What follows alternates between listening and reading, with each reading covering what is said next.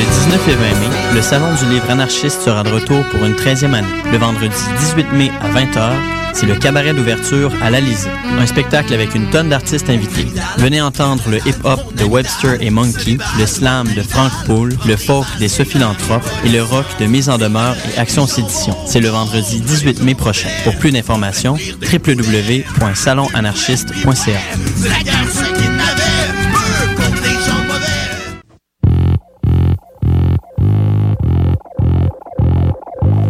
FM vous invite à son gala de reconnaissance annuel qui se déroule le 6 mai prochain au Catacombes. C'est dans la partie gala qui débute à 19h30 que nous allons souligner le talent des animateurs qui se sont démarqués au cours de l'année. L'événement sera des plus festifs puisque nous pourrons voir sur les platines Éric Bertrand de l'émission Vive le Rock, DJ Creole Soldier de Lumière Reggae, DJ Manifest de Hip Hop Non-Stop et DJ Paul Charpentier de Mutation. La partie spectacle débute dès 21h. Le billet est au coût de 5 en pré-vente, disponible à la station, et 7 à la porte. Le gala de reconnaissance annuel de Choc FM est en collaboration avec Boréal et l'évêque Barefoot. C'est donc un rendez-vous au Catacombes, 1635 boulevard Saint-Laurent, coin Ontario et Saint-Laurent, à deux pas de Lucam. On vous attend! Hey! Lumière Reggae, Choc FM présente les soirées Midnight Sound avec Creole Soldier Sound System.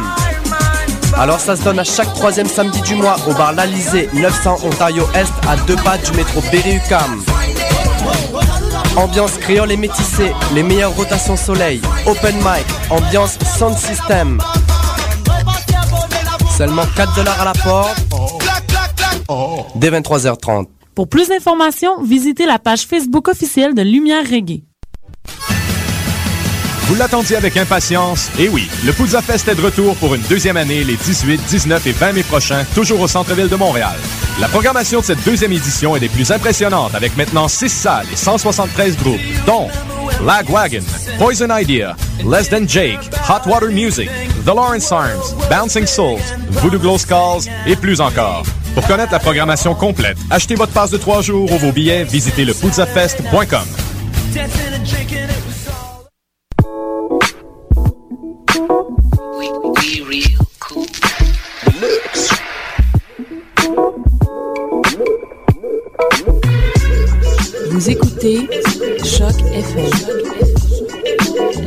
Mathilde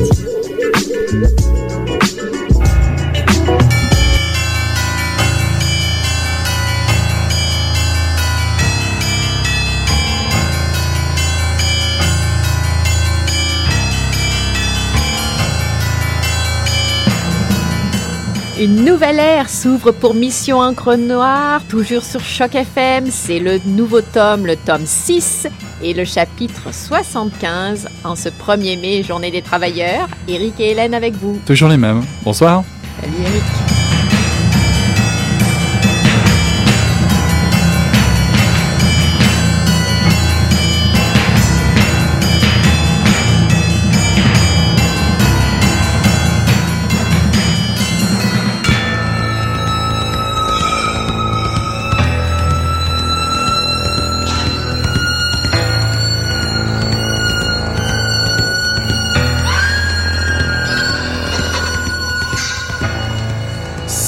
Vivre avec des fous peut rendre fou, alors je le suis. Je le revendique, je le réclame, le passé n'éclaire plus l'avenir et mon esprit marche maintenant dans les ténèbres. Car ce monde, je le vomis, je l'exècre, je le hais, rien pour moi, rien, même pas un espoir. Il pleut, tout fond, se dilue, le ciel et la terre, le soleil est baveux. Il s'allonge dans les nuées en débandade et tombe avec elle dans la boue. On voit les rayons se décomposer dans les gouttes d'eau et de minuscules arcs-en-ciel ensemencer la terre. Je suis aveugle. De minuscules arcs-en-ciel. Mais je ne suis pas le seul soleil baveux. Et de plus, je lui regarde dans le miroir est un mort qui te regarde et qui voit un mort. Tu dis, Ka, Meshichtit.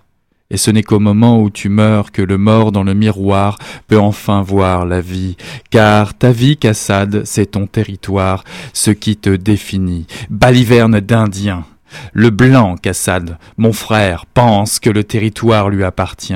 Il ne sait même pas qu'il l'a volé. Et quel est celui qui est? Le maître C'est l'Inou. Le Nitasinan, dans toute son étendue, est à l'Inou. Mais l'Inou n'aurait jamais dû renoncer à son territoire. Je suis aveugle quand se décomposer dans les gouttes d'eau Ce que vous appelez la lumière, vous autres, contempteur de, du soleil, pour moi n'est que chaleur. Les Inous, Cassade, ma sœur, contemplaient le soleil. Ils pensaient qu'un être y habitait. Pour les ancêtres, il y avait un Dieu Soleil. Quand l'astre brillait, il priait l'être pour s'attirer ses bienfaits. Il lui rendait grâce pour la lumière du jour, la nourriture, l'eau, l'abondance des forêts qui donnaient abri et subsistance. Il le remerciait pour la variété des animaux et vos odeurs sont à mes narines un livre plus grand ouvert que le plus perçant des iris. Alors cesse de me faire l'image n'a aucune importance. Comme si Arctos, ce vieux fou d'Arctos, qui, si j'ai le courage d'aller jusqu'au bout, va bientôt flotter quelque part en apesanteur dans les ruines désormais silencieuses de Luna Park, m'a fait ce cadeau empoisonné quand j'étais trop enfant, trop ignorant pour dire non, merci. Quand les fous m'ont traîné jusque là-haut avec eux, soi-disant pour une mission délicate contre ou d'Arctos, oui, qui m'a enfoncé dans la gorge une gélule pleine de ces nanocams modifiés avec ses gros doigts répugnants au remugles de tabac froid. Tu vas voir qu'il m'a dit alors, même si j'étais trop jeune pour comprendre ce que signifiait voir. Et ces nanocams se sont organisés en nanobots qui se sont reliés à mon avorton de nerfs optiques et ils ont tenté de réparer ce qui n'était pas brisé mais quasi inexistant. Dans l'indicible douleur avec un et quand j'ai commencé à apercevoir le monde, je me suis mise à pleurer. Après j'ai regardé, et voici qu'une porte s'est ouverte dans le ciel, comme le son d'une trompette, et qui me parlait, a dit Monte ici, je te ferai voir ce qui doit arriver. A pleurer de désespoir comme un chien malade, la laideur. C'était un extrait de Noir Cassade de la série Élise et il est écrit par Alain Ulysse Tremblay. C'est paru en 2012, tout récemment, aux éditions Coup de tête. Alors, euh, merci Eric euh, pour ce long extrait un peu particulier. Et assez particulier parce qu'il s'agit d'un fichier qui a été retrouvé. Mais je vous en dirai un petit peu plus dans, cette, dans, dans, dans mon commentaire. Parce que depuis six publications, la série Élise nous emporte de la Lune à Blanc-Sablon, de Laurent Chabin à Benoît Boutillette, en passant par Michel Vézina, créateur et éditeur des éditions Coup de tête. Voici donc le septième volume sous le titre Noir Cassade. Nous l'attendions avec impatience. Voilà, c'est dit, car c'est cette fois l'auteur Alain Ulysse Tremblay qui s'y colle. Il nous livre son érudition, son humour et son tact dans cette reprise du personnage de Cassade, l'enfant de Japy, Jean-Pierre Pelletier, et celui de Élise Grosjean. L'histoire, c'est cet être hermaphrodite et aveugle, mourant, qui se retrouve sous l'aile protectrice de, de, Shade, autre personnage croisé dans le précédent roman de la série, écrit par Laurent Chabin. Ici, chaque corps se dilue, prenant la parole dans une atmosphère de fin du monde. Il faut dire que nous sommes dans la deuxième partie du 21e siècle. Un virus détruit les fichiers informatiques et a déjà entraîné la mort d'un tiers de l'humanité, délabrant au passage les grandes infrastructures systémiques de la planète. Mais des fichiers électroniques sont sauvés de la destruction, comme dans l'extrait que je viens de vous lire, et ils ont été sauvés par des chercheurs, une sorte de pompiers d'urgence.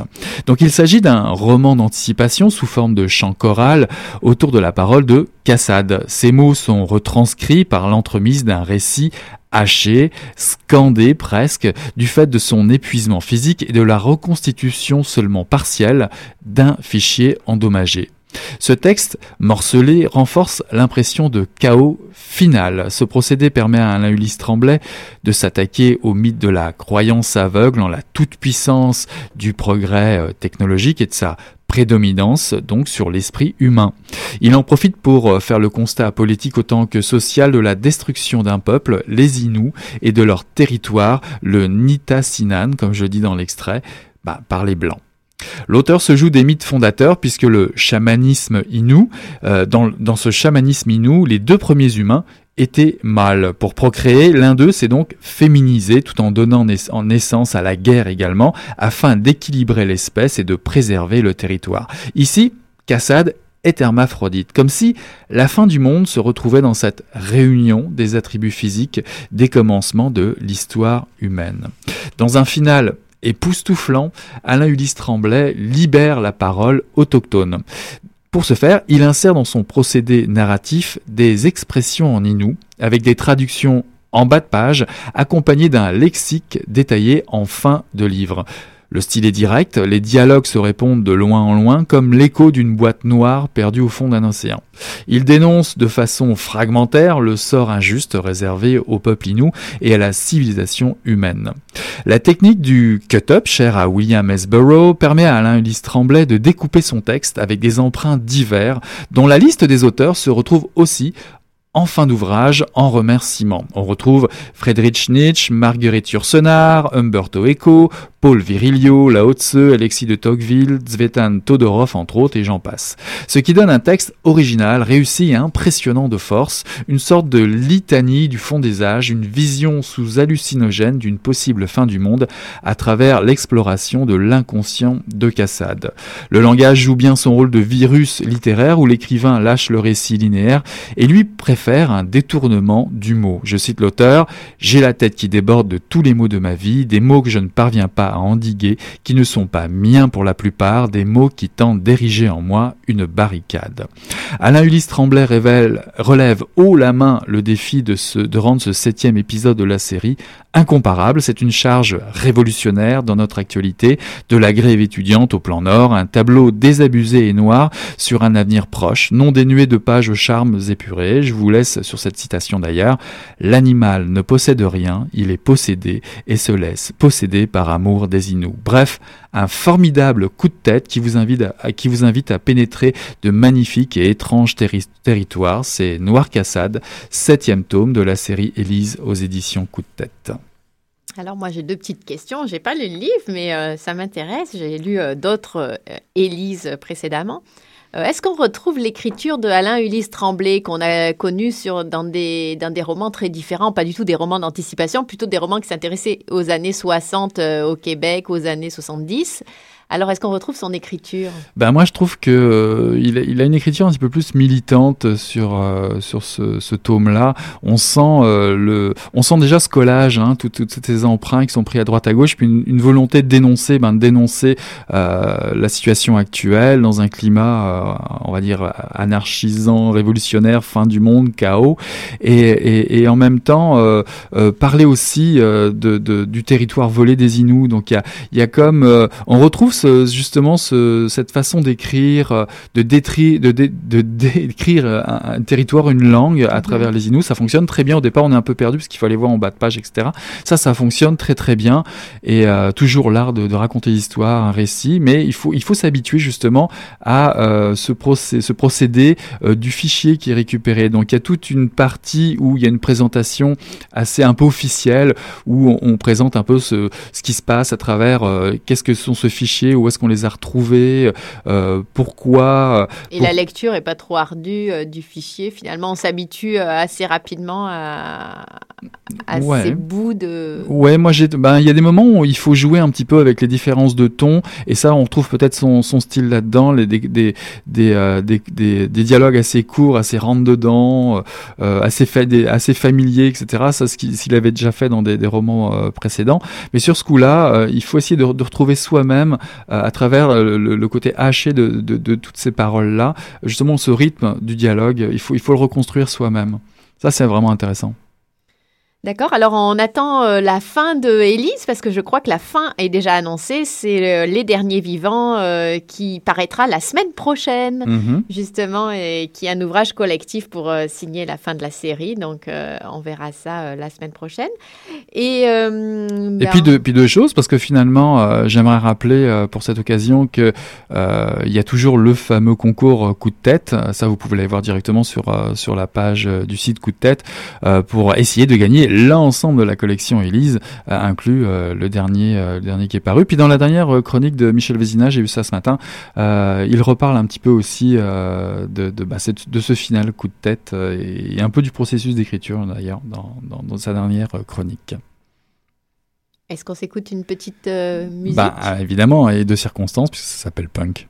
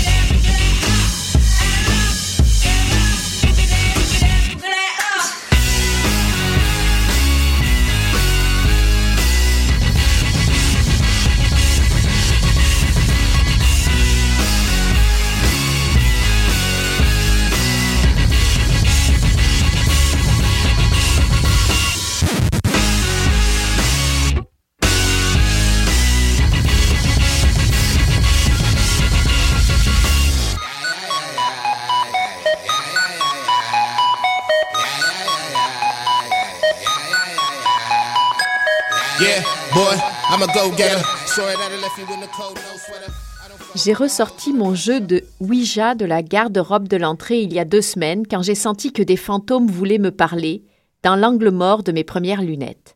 C'est là que Jane s'est présentée à moi. Le lendemain, c'était Karen. Depuis ce temps-là, on est inséparables. Les autres fantômes moins connus, je leur parle moins. Mais je ne suis pas snob pour autant. J'ai juste plus d'affinité avec Jane et Karen. Comme Jane, je suis une séductrice, et comme Karen, je suis fragile. Je suis un mélange des deux dans le fond. Je sors dans ma cour avec mes slices de melon d'eau. J'admire mon sourire dans le reflet de mon gros couteau. Il est ravissant. Je lance le couteau sur la table du patio et je mords dans le melon d'eau. Le jus coule sur mon menton, glisse le long de mon cou et dégouline dans ma craque de boule. Je souris à Gilbert sur son terrain. Je lui envoie la main.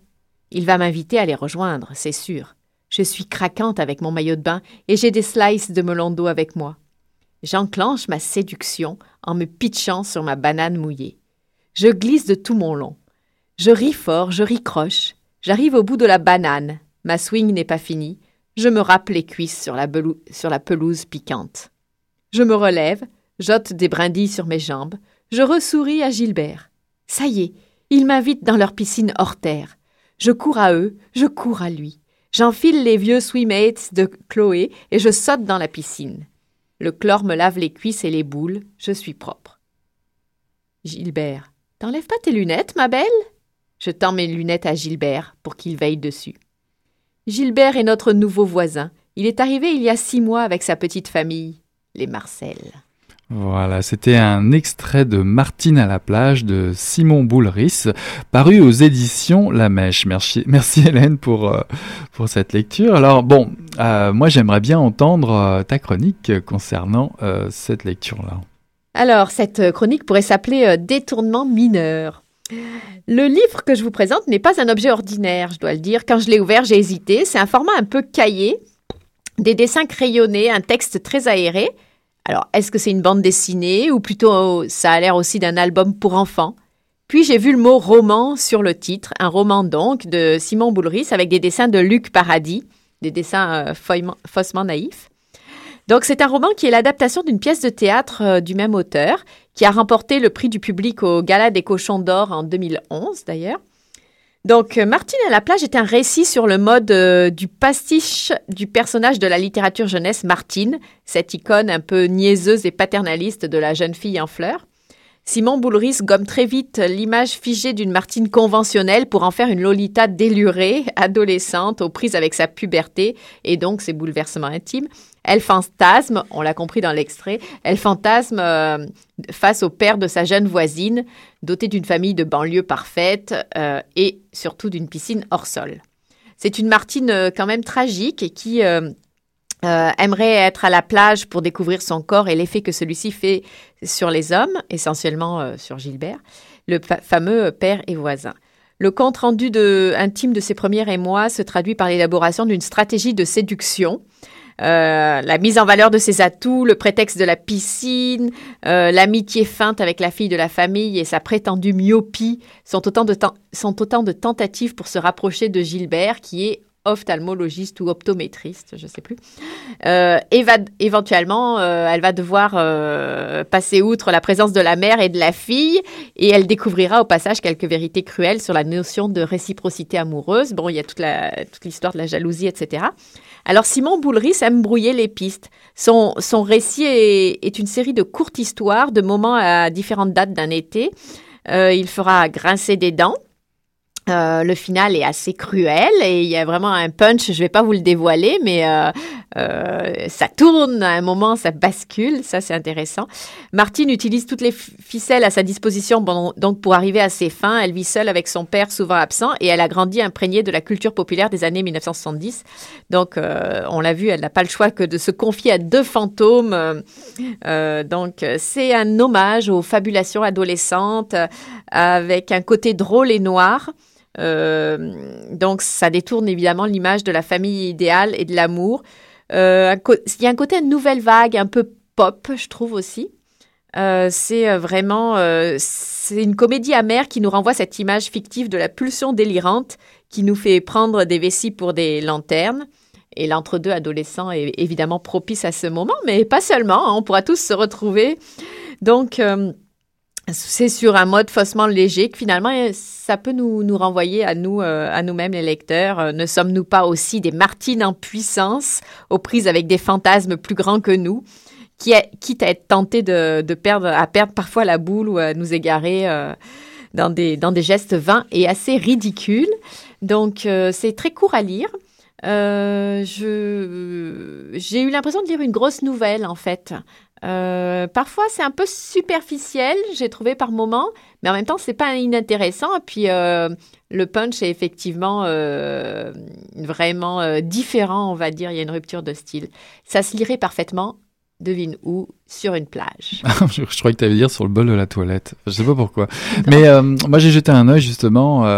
est-ce que, est-ce que ça t'a gêné ou est-ce que ça accompagnait le texte d'avoir toutes ces illustrations dans le livre? Non, moi ça m'a. Euh, en fait, les illustrations, non. Moi, moi j'ai pas, je me suis pas du tout arrêtée aux illustrations pendant que je lisais le texte.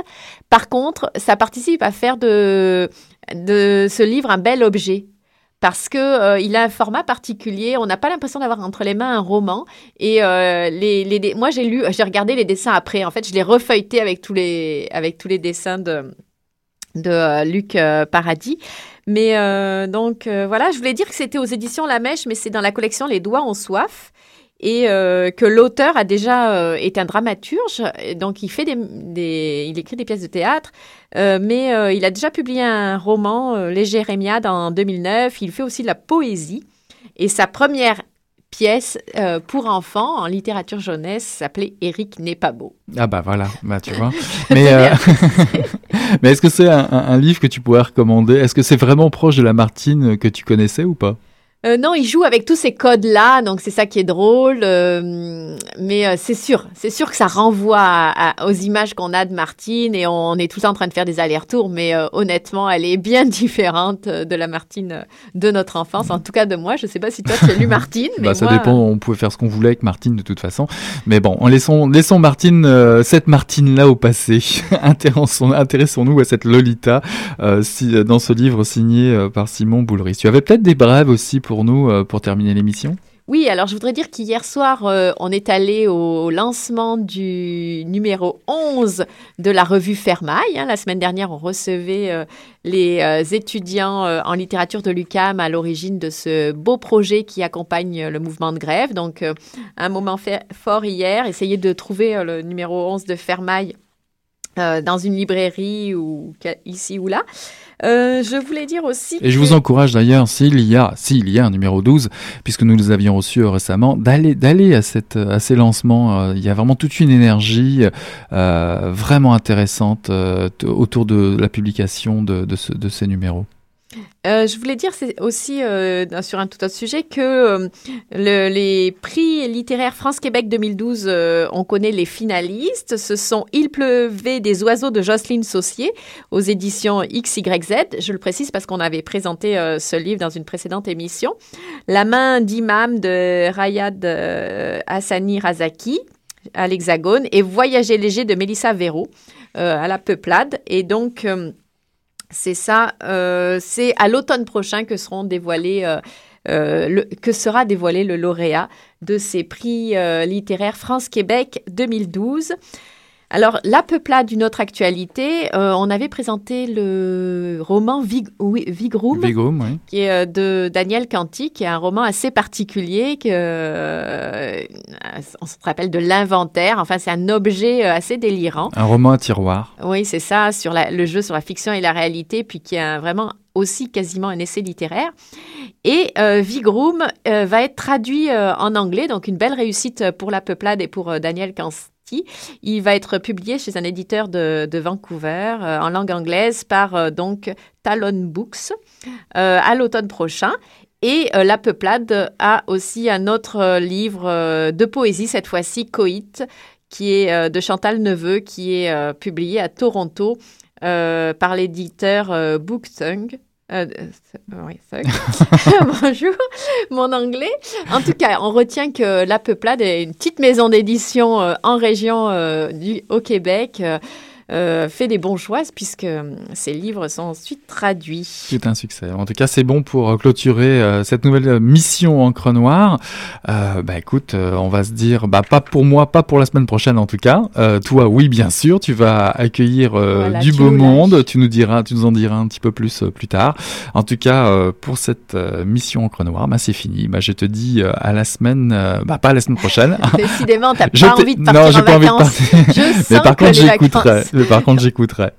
Bon, en tout cas, je- moi, je serai avec vous. À bientôt. Salut à tous, passez une bonne semaine. Bye bye.